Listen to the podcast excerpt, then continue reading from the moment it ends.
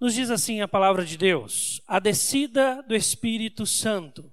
Ao cumprir-se o dia de Pentecostes, estavam todos reunidos no mesmo lugar.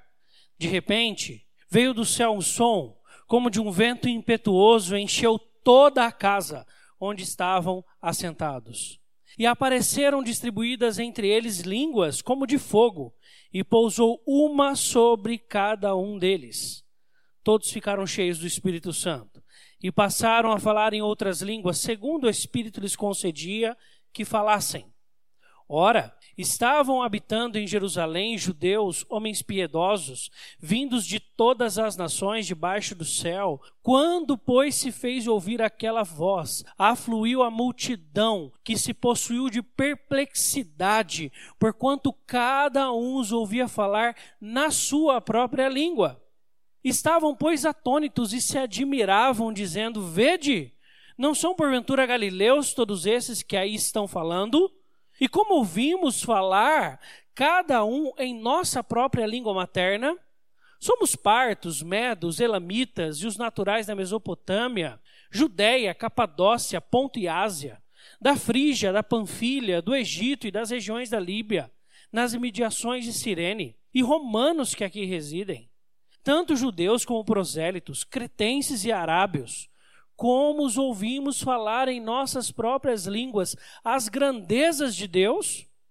Todos atônitos e perplexos, interpelavam uns aos outros: Que quer dizer isto? Outros, porém, zombando, diziam: Estão embriagados.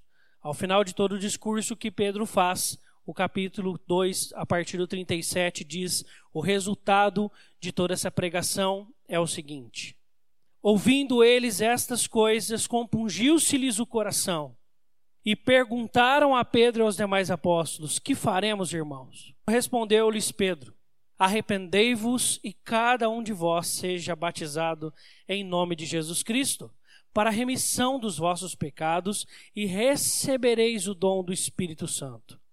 Pois para vós outros é a promessa, para vossos filhos e para todos os que ainda estão longe, isto é, para quantos o Senhor nosso Deus chamar. Com muitas outras palavras, deu testemunho e exortava-os, dizendo: Salvai-vos desta geração perversa. Então os que lhe aceitaram a palavra foram batizados, havendo um acréscimo naquele dia de quase três mil pessoas. Vamos orar? Senhor, nós te agradecemos por esta manhã maravilhosa. Te louvamos porque o Senhor tem sido um Deus fiel, que tem nos guardado, que tem nos amparado e que tem sido o nosso auxílio. Obrigado porque o Senhor se envolve com a tua igreja. Sempre se envolveu, é o teu povo e nós queremos estar sempre juntos, congregando, acrescentando e ampliando o teu reino na vida de pessoas. Assim, Deus usa as nossas vidas e que o teu espírito possa operar aquilo que fazemos pela tua vontade, pelo teu poder. Em nome de Jesus oramos. Amém. Alguns dizem que este é o início da igreja. Como nós já conversamos no último domingo, quando estávamos dialogando sobre igreja a partir de Josué, percebemos que não.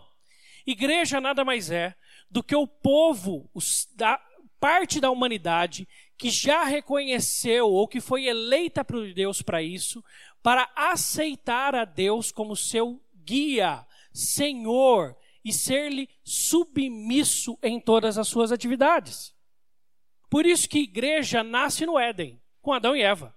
Adão e Eva já eram a igreja de Cristo, já eram a igreja de Deus. E eles ali estavam, já viviam, já andavam juntos. Só que eles pecaram depois a Bíblia diz que a descendência de Adão continuará a buscar a Deus.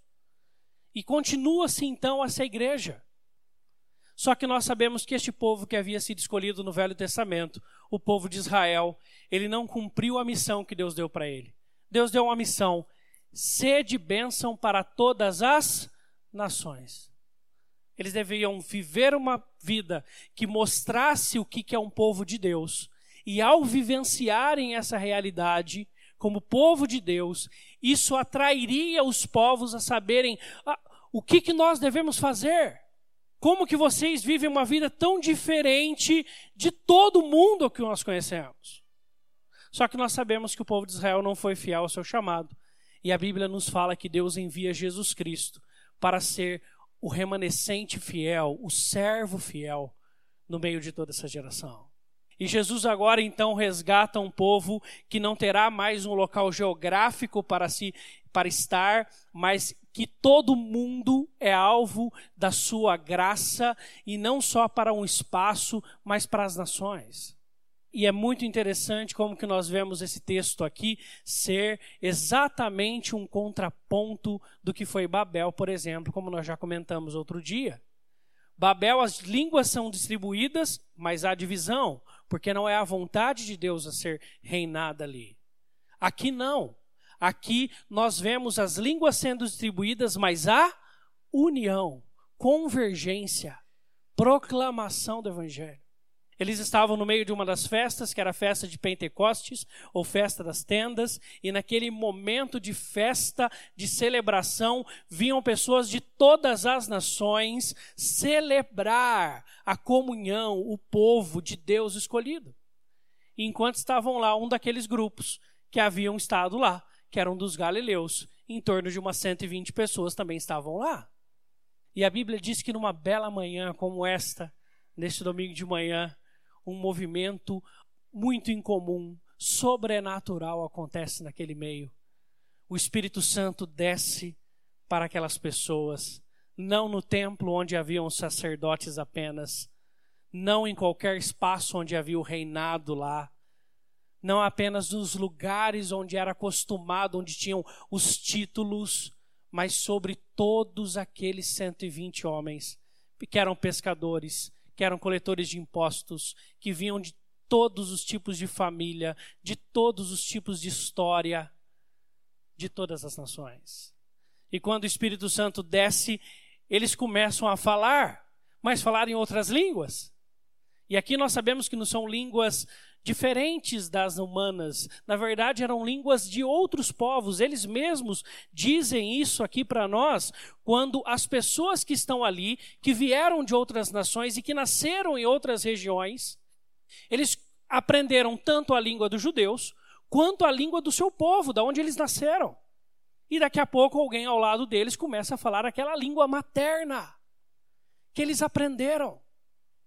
Só que aquilo que eles falam pronuncia a grandeza de Deus. É a mesma coisa se tivesse tendo uma grande convenção mundial aqui na nossa feira, tivesse pessoas de todas as nações aqui, e cada um de nós aqui, um falasse japonês, o outro inglês, mas tipo outro como eu, que não sei falar, tá? Ah, o outro fala alemão e o outro vai falando línguas diferentes, e daqui a pouco você identifica um alemão e fala da graça e da glória do evangelho na língua dele. E ele fala: Você fala alemão? Você fala assim: Até dez minutos atrás eu não falava, pois bem, estou fluente. E aí você proclama Jesus para ele. E é isso que aconteceu naquela manhã. E algumas pessoas falam assim: ah, Esse pessoal está bêbado. E aí Pedro toma aquela palavra, texto que nós não lemos, e pronuncia a grandeza do Evangelho, desse Jesus que veio representar-nos diante do Pai, que foi aceito o seu sacrifício perfeito diante do Pai e que agora nós podemos ter acesso a Ele.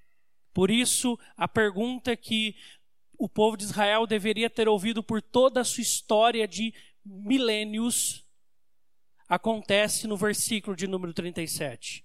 E a pergunta que eles fazem a Pedro e aos demais apóstolos é: ah, Eu entendi. O que, que eu faço agora? Eu quero isso para a minha vida, eu quero esse Deus, eu quero Jesus no meu coração. O que, que é o qual é o próximo passo? O que eu faço? Queridos, essa é a pergunta que você deve ouvir na sua história. Pessoas que trabalham com você e que nunca tiveram contato com Cristo, que nunca tiveram contato com a mensagem do Evangelho, serem tão impactadas pela mensagem do Evangelho que eles vão virar para você e falar assim: mas a minha vida não se encaixa nela, não se encaixa nessa mensagem, ela é completamente oposta a essa mensagem. O que eu faço para arrumar tudo? E aí você vai falar assim: a primeira coisa, você precisa entender exatamente isso, que está tudo errado. Se arrepender colocar-se aos pés de Jesus e se entregar a Ele. E aí, quando isso acontece, as pessoas são batizadas, e no versículo 39, um ato que vai ser revisto e rememorado também hoje por todos nós acontece.